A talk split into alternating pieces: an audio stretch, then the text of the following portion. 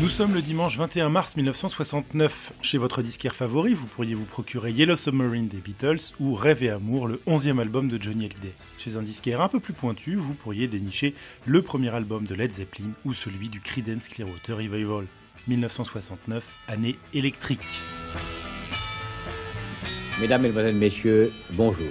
Madame, Mademoiselle, Monsieur, bonjour. Aujourd'hui à la télévision, Mesdames, Mesdemoiselles, Messieurs, bonsoir. par Thibault Le Hégara. Alors, si vous le voulez bien, nous allons tout d'abord vous présenter un peu le mécanisme de cette émission. Aujourd'hui à la télévision est un podcast qui présente par le menu les programmes de la télévision d'une journée entière, quelque part entre 1949 et 2018, dans un ordre aléatoire. Avis aux amateurs, à vous Léon Zitrone.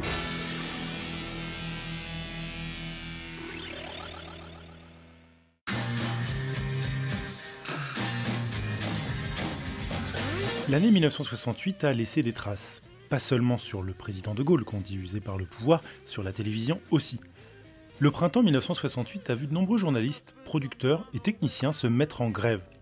Pourquoi? Parce qu'ils et elles se plaignaient des ingérences du pouvoir.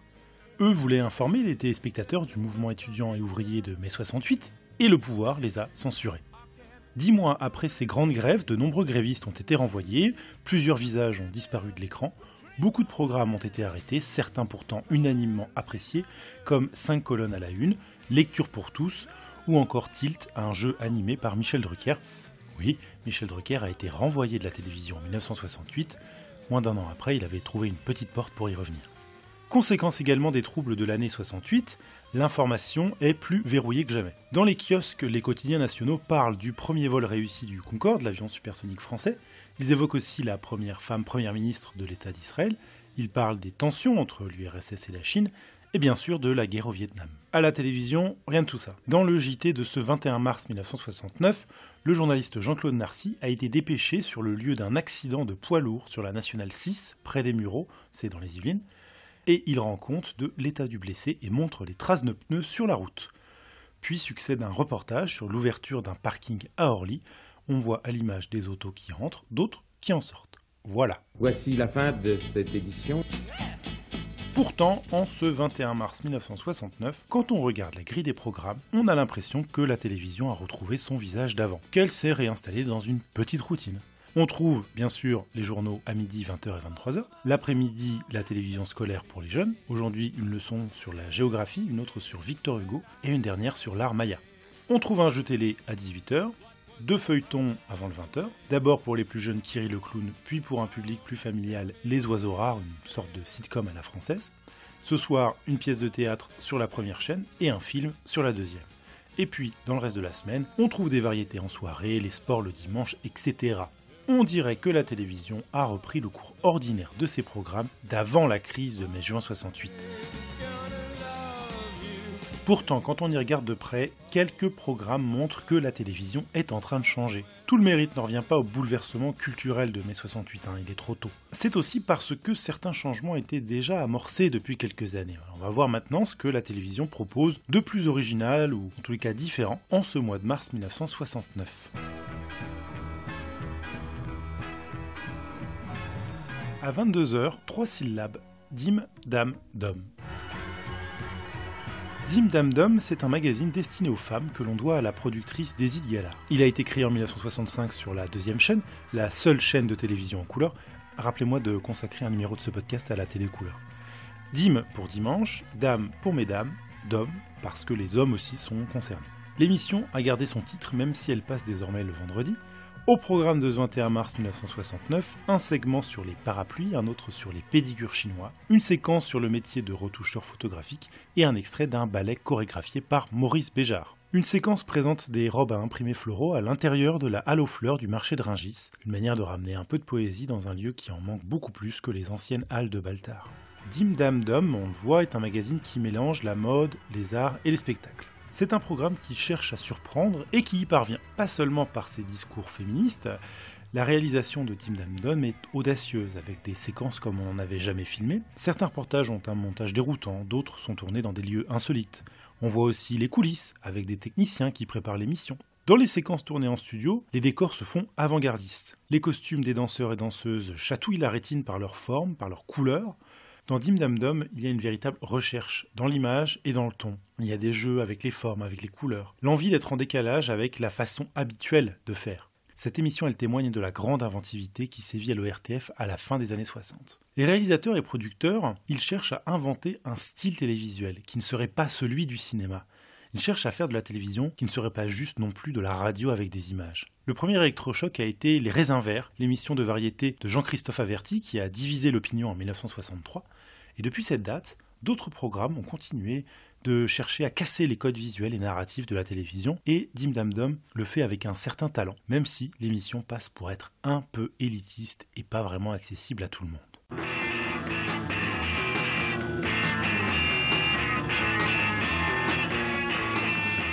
C'est déjà un fait, la télévision peut apporter l'enseignement programmé à domicile.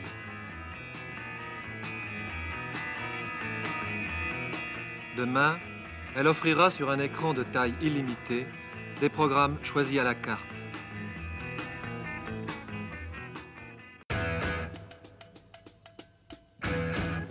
Depuis le mois de février 1969, la deuxième chaîne rediffuse vers 20h le feuilleton Les Shadocks, déjà diffusé l'an dernier.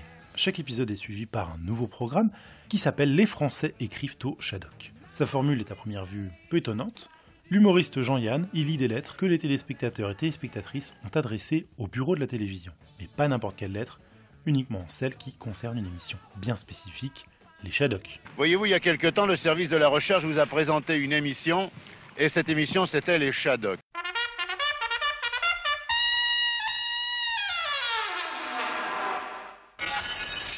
Et immédiatement, la France a été divisée en deux. Or, la grande majorité des lettres que lit Jean-Yann se plaint de l'émission des Shadocks. Encore une lettre contre. Les Shadocks n'ont pas leur place dans un programme français. Elles dégoûtent les grands et n'amusent pas les petits. Beaucoup réclament même la suppression de ce feuilleton. Oh là là Supprimez bien vite ces Shadocks, quelle horreur et quel calvaire Plus rares sont les lettres qui adressent des félicitations à ce programme. Oui, pour les Shadocks, les personnes qui ne veulent plus de cette émission bien de chez nous ne sont pas intelligentes. Les avis étaient déjà très partagés sur les Shadocks à la première diffusion. La télévision française décide donc de remettre une deuxième couche. Et tous les soirs, vous verrez donc à nouveau cette émission des Shadocks avec les commentaires sur le courrier des Shadocks que votre serviteur aura le plaisir et la hargne de vous présenter. Voilà. L'ORTF, comme s'appelait la société de radio et télé publique à cette époque, l'Office de radiodiffusion télévision française, On dit un office. l'ORTF aurait reçu 5000 lettres, la moitié venant de téléspectateurs ayant adoré, l'autre moitié ayant détesté les Shadocks. Si vous écrivez, ne dites pas euh, votre office, elle est dégoûtante.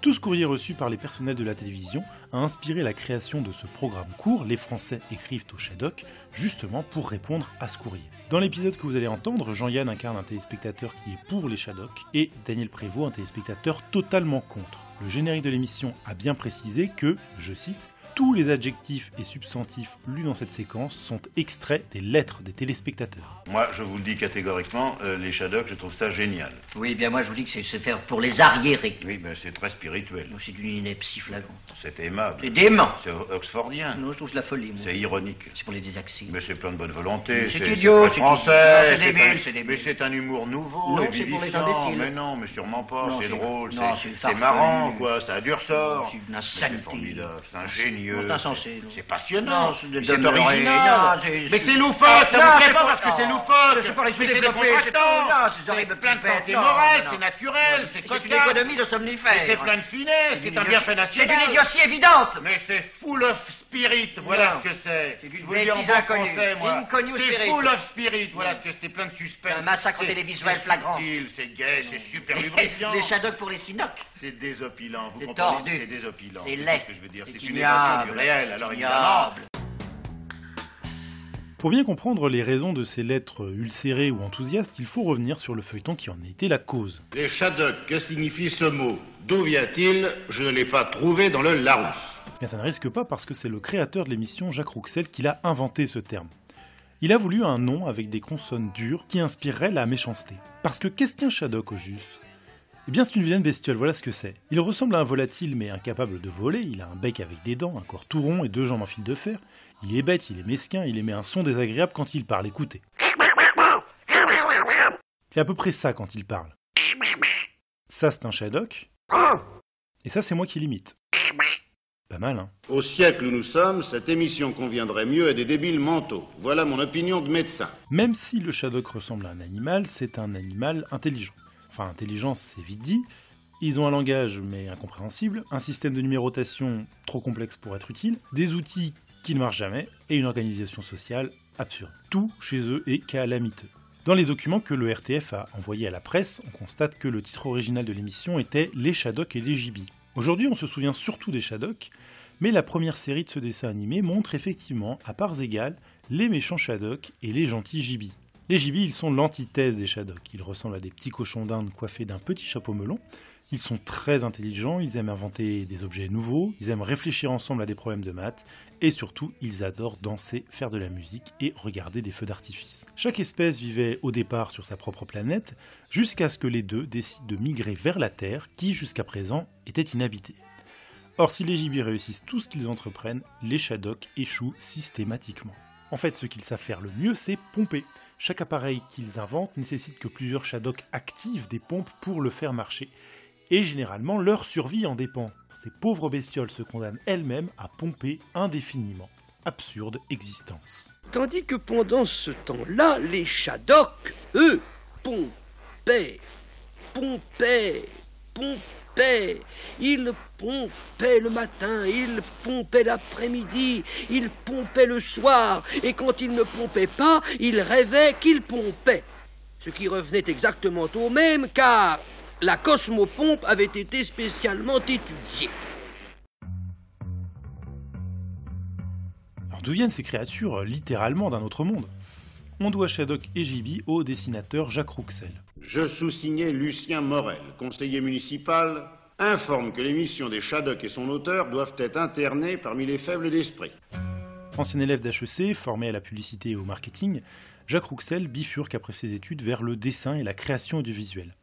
Vers 35 ans, il a l'idée de proposer à l'ORTF un dessin animé court, visuellement simple. Il veut un équivalent animé aux bandes dessinées quotidiennes, les comic strips de la presse anglo-saxonne. Et pour son projet, il s'associe avec le réalisateur René Borg et travaille avec lui pendant deux ans à la préparation des Shadok. Monsieur, je m'appelle Dominique, j'ai 12 ans, ma sœur 14, mes parents 40 et ma grand-mère 78 ans. L'émission des Shadok n'amuse personne. Quel âge faut-il avoir? Pour être intéressé par cette émission. Le dessin animé des Shadok a surpris tous les téléspectateurs tant il est différent de tout ce qui passait sur les écrans à l'époque. Outre l'idiotie du sujet, les dessins sont vraiment au-dessous de tout. La technique y est vraiment ramenée à sa plus simple expression. J'espère pour vous que seul le manque de crédit en est la cause. Le dessin de Jacques Rouxel va à l'économie.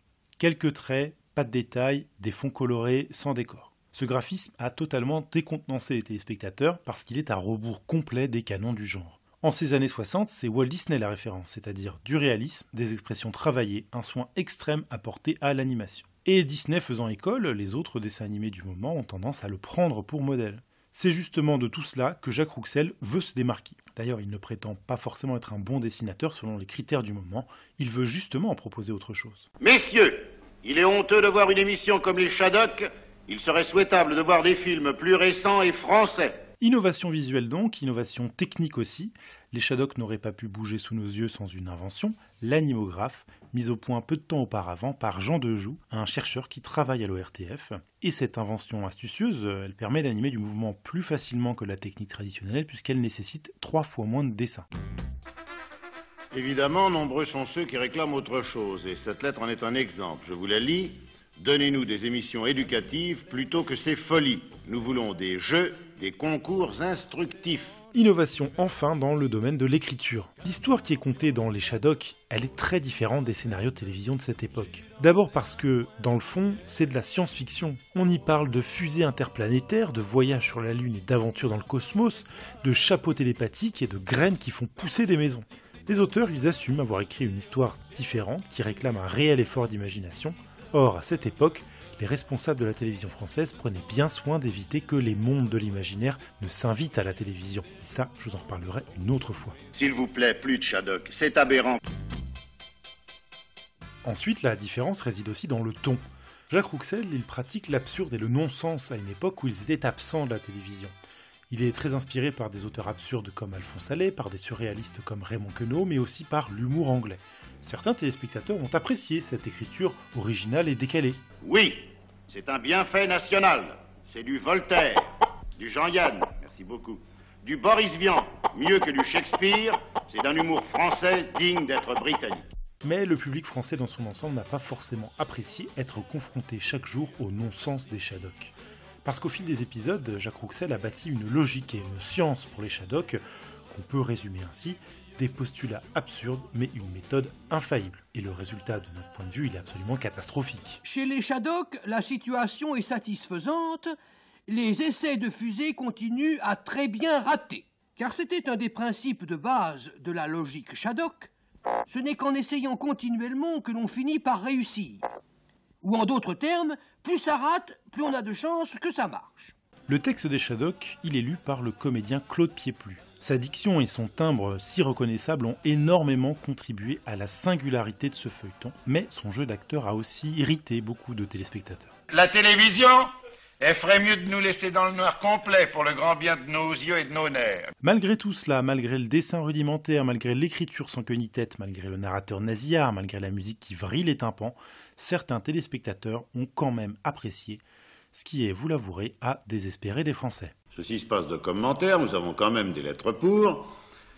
Monsieur, je suis partisan du maintien de l'émission des Shadocks pour les motifs suivants. En raison de ses hautes qualités esthétiques, intellectuelles et morales et parce que son interprète a la même voix que celle de mon curé et que je prends désormais un intérêt accru aux sermons dominicaux. Les téléspectateurs se sont beaucoup interrogés en regardant les Shadocks, ils ont essayé d'y trouver une signification, une morale, des références cachées, enfin bref du sens. Et puis ils ont été pris d'un doute. Et si les Shadocks étaient eux? Beaucoup ont craint que les Shadocks ne soient une caricature des Français, ce qui n'était pas leur avantage. Les Shadocks, on l'a dit, ils sont bêtes, ils sont rustres, ils sont obstinés, ils s'acharnent même dans l'erreur, leur raisonnement est faussé, leur logique est absurde, ils ont un roi, des superstitions et plein de traditions idiotes. Avec cette grille de lecture-là, si les Shadocks sont les Français, alors les Gibis représentent les autres nations à la culture plus raffinée, à l'esprit plus fin, et surtout à la technologie plus avancée. Les Gibis, ils ont une fusée qui fonctionne, eux. Messieurs, honte aux Shadocks Ma honte d'être français quand on voit des stupidités pareilles, et c'est l'avis de presque tous les Belges. D'autres commentateurs ont considéré que les Shadocks et les Gibis incarnaient deux catégories de Français, les obtus et sans une once de sens pratique d'un côté, les malins et les astucieux de l'autre. Plus largement, les Shadocks ont été perçus comme l'expression de la bêtise humaine dans son ensemble. Quand on voit des gens se tuer, au, Vietnam et discuter à Paris si la table de conférence de paix doit être ronde, oblongue, carrée euh, ou autre forme, évidemment, on ne peut que trouver une ressemblance. Les Shadocks, ce serait donc nous tous, quand nous nous montrons bornés, quand nous sommes de mauvaise foi, quand nous raisonnons de manière objectivement absurde, quand nous nous attachons à nos principes envers et contre toute logique, etc., etc. Leur créateur, Jacques Rouxel, n'a en tout cas jamais confirmé que c'était une caricature des Français. Au final, quelle que soit l'explication qu'on souhaite donner à ce feuilleton, il bouscule tellement les repères des Français qu'on comprend que de nombreuses personnes se soient étranglées en le regardant. Bon, la, le- la question est réglée maintenant. Il y a des gens qui ne peuvent pas supporter les Shadocks. Mais alors, il y en a d'autres. Non seulement ils peuvent pas les supporter, mais ils étouffent. Ils sont devant leur poste. Encore les Shadocks. Alors là, c'est, vous savez, le- le- nous frôlons l'infarctus. Alors comment ce programme a-t-il bien pu se retrouver à la télévision?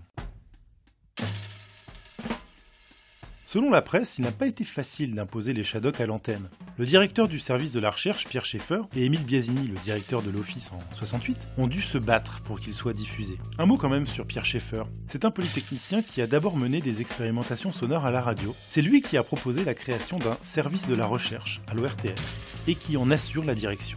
Ce service de la recherche est en fait un grand laboratoire qui emploie 150 personnes et surtout des chercheurs. Vous savez qu'on a beaucoup parlé des pionniers de la télévision, de Monsieur Barthélémy, qui est un monsieur qui a beaucoup contribué au fait que vous ayez maintenant chez vous un petit écran. Eh bien, nous sommes, nous, également, au service de la recherche des pionniers de la télévision. Le service de la recherche mène des expérimentations à la fois sur l'image et sur le son. Et le style inédit des Shadocks s'inscrit complètement dans les travaux du service. En plus, cette époque voit apparaître un nouveau genre musical qu'on appelle la musique concrète et que Pierre Schaeffer a aidé à développer. C'est justement dans ce genre-là que s'inscrit Robert Cohen-Solal, le responsable des bruitages et de la musique sur les Shadocks.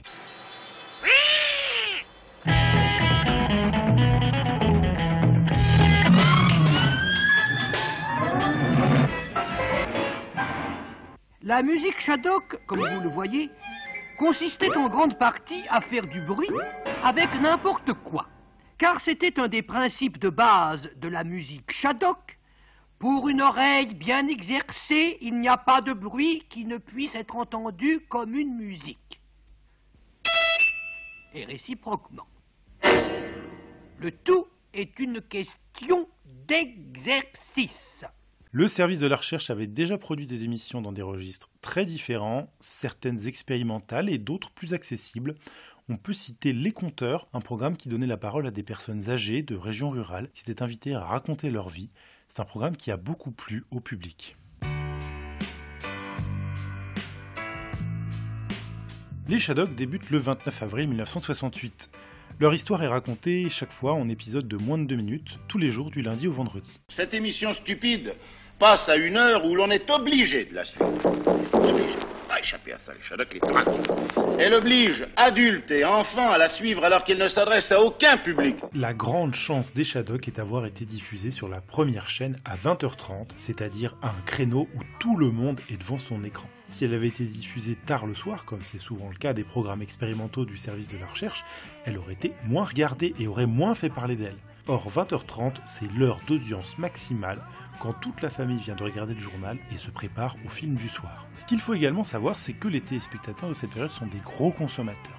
Ils ont généralement acheté très cher leur téléviseur il y a peu de temps et ils regardent le plus de programmes possible, y compris donc ceux qui ne leur plaît pas. D'où des courriers très négatifs de téléspectateurs qui se sont infligés les Shadocks alors qu'ils n'avaient pas envie de regarder ce feuilleton. A l'origine, 52 épisodes sont prévus, mais les événements de mai 68, comme on disait, interrompent la diffusion. Ce n'est pas grave, les Shadocks ont déjà produit un certain effet et les premières lettres indignées arrivent au courrier de l'ORTF. Les événements de 68 passent et comme dans pareil cas, l'état-major de la télévision est remercié, Émile Biasini s'en va. Se pose donc la question, que faire des Shadocks? C'est alors que le service de la recherche va orchestrer le retour du feuilleton à la télévision. Jacques Martin, un animateur très populaire à Midi Magazine, encourage les téléspectateurs qui apprécient ce programme à le faire savoir eux aussi en envoyant du courrier. Les lettres s'accumulent avec bientôt autant de pour que de contre. La presse commence à en parler à son tour, la diffusion des Shadocks reprend au mois de septembre 1968, là où elle s'était arrêtée, et une nouvelle série est mise en chantier pour 1969. Voilà la genèse du volumineux courrier qu'a reçu le RTF, et avec lui l'origine de l'émission Les Français écrivent au Shadok.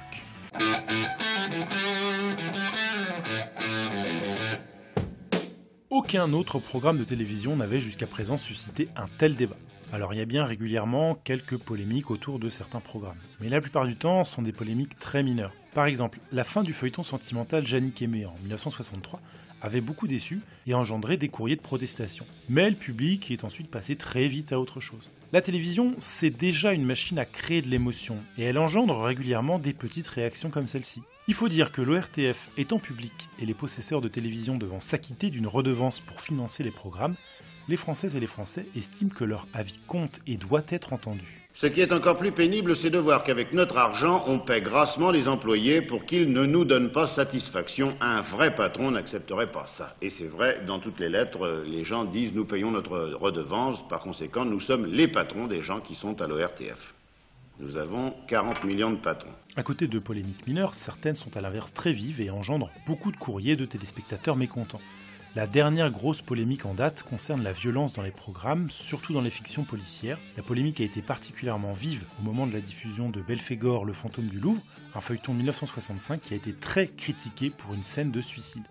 Passez-nous donc à la place un interlude sur l'un de nos magnifiques paysages de France qui ne manque pas. Dans le cas des Shadocks, on n'a pas juste affaire à l'expression d'un mécontentement. L'opinion est totalement polarisée entre les pros et les anti-Shadocks on a l'impression que personne n'est vraiment neutre sur le sujet. Et ça, c'est aussi fait exprès par la télévision et les journaux pour alimenter la polémique. En tout cas, l'ORTF n'avait jamais reçu autant de courriers que pour les Shadocks. S'il vous plaît, de l'histoire en belle réalisation moderne française, en belle région, les beautés en tout genre françaises. Au début de chaque numéro de Les Français écrivent au Shadok, on peut lire un carton, c'est-à-dire une image fixe avec un texte, qui atteste, je cite, Toutes les lettres lues par Jean-Yann sont authentiques une précision qui est utile parce que certains courriers sont surprenants. Quand on est normalement intelligent, on préfère voir de belles choses plutôt que vos morpions.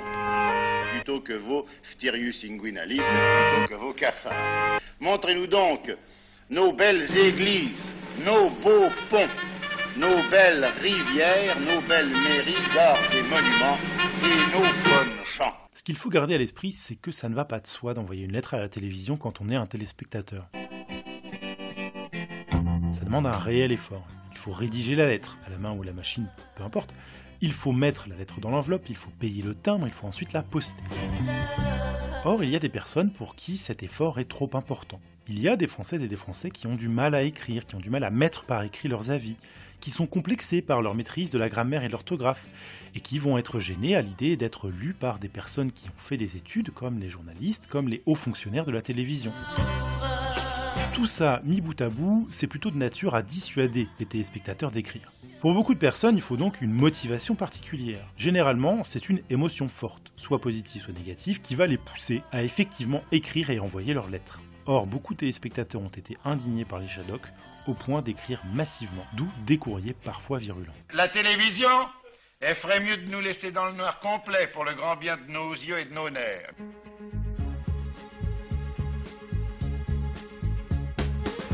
Revenons à l'émission Les Français écrivent au Shadok et surtout à son dispositif. Du fait que Jean-Yann lise des lettres de téléspectateurs, on a l'impression d'avoir affaire à une émission de médiation. Il existe encore aujourd'hui un médiateur à France Télévisions, un autre à Radio France, et les deux ont pour mission de répondre aux questions, aux inquiétudes et aux critiques formulées par les auditeurs et téléspectateurs. Le but des médiateurs est de montrer que l'audiovisuel public est à l'écoute des contribuables, est aussi d'apaiser les tensions quand il y en a. Sauf que, au lieu d'essayer d'éteindre la polémique, l'émission Les Français écrivent au Shadok la ravive, au contraire. Il faut entendre Jean-Yann lire les lettres en se moquant des téléspectateurs tout en donnant l'impression de leur donner raison. Je voudrais tout d'abord signaler aux téléspectateurs qui n'ont pas suivi depuis quelque temps cette remarquable émission sur le courrier des Shadocks que nous essayons dans toute la mesure du possible de leur rendre service et de supprimer cette émission qui effectivement est navrante si on en juge par les lettres. Les auteurs de la télévision font mine de s'auto-flageller, ils vont même jusqu'à proposer aux téléspectateurs mécontents des alternatives. Effectivement, les deux minutes pendant lesquelles le soir on vous propose les Shadocks peuvent être meublées par autre chose. Et en fait, deux minutes, c'est pas long. Il y a tout un tas de choses que vous pouvez faire pendant l'émission des, des. Si vous manquez d'imagination, nous allons vous donner des suggestions. Voilà comment vous pouvez utiliser le temps des Shadocks. Et Jean-Yann pousse le vice jusqu'à inciter les téléspectateurs et téléspectatrices à adresser toujours plus de courriers à l'ORTF. Voilà, si ces suggestions ne vous paraissent pas bonnes, il euh, y a d'autres choses que vous pouvez faire, très certainement, en vous creusant un peu la cervelle. Notamment, vous pouvez utiliser ces deux minutes pour écrire, pour écrire à l'émission des Shadocks. Soyez fort, soyez, montrez-vous un peu. C'est vous qui payez leur devant, c'est vous, c'est vous qui envoyez les sous. Alors, si, monsieur le directeur, c'est un scandale, on n'en peut plus. Jean-Yann et ses acolytes sont en fait dans l'impertinence totale, ce qui est du jamais vu à la télévision à cette époque. Dès le premier épisode, il explique qu'il est en train de constituer une fosse à courrier avec les lettres. Il demande d'ailleurs au postier de les déverser, mais devant la maison de la radio, à Paris, à même le sol et sous la pluie. Dans de nombreux épisodes, Jean-Yann ne prend aucun soin des lettres des téléspectateurs, il les jette par terre, il les retourne négligemment, c'est presque s'il ne les chiffonne pas. Et dans une des dernières émissions, lui et Daniel Prévost lisent des lettres autour d'un poêle à bois qui, pour le moment, est éteint, mais qui semble tout prêt à être allumé grâce, bah, grâce justement au courrier. Cette façon de manquer de respect aux contribuables de la redevance est inédite à la télévision et elle a dû faire grincer pas mal de dents. Mais c'est au final une excellente manière de rouvrir gentiment la polémique autour des Shadocks sans la prendre au sérieux. C'est aussi un bon moyen de faire parler du feuilleton en prévision de la diffusion de sa deuxième série inédite, laquelle doit arriver à la télévision dans le courant de l'année 1969. Pour vous changer les idées, l'horoscope de la semaine du 15 au 21 mars 1969, lu dans Télé 7 jours. Bélier, une cure d'isolement vous aidera à résoudre des problèmes personnels. Taureau, après les récents efforts, vous mériterez bien un peu de repos moral et physique. Gémeaux, attention à la présence de Mars. Affronter vos supérieurs hiérarchiques serait une mauvaise idée. Cancer, semaine combative. En amour, attention au retour de flamme si vous jouez avec le feu. Lion, la chance sourit aux audacieux. Attendez-vous à des remises en question. Vierge, ne reculez pas devant les défis. Dans votre couple, prévoyez des oppositions. Balance, une semaine productive et bénéfique. Votre bonne humeur sera utile à vos proches.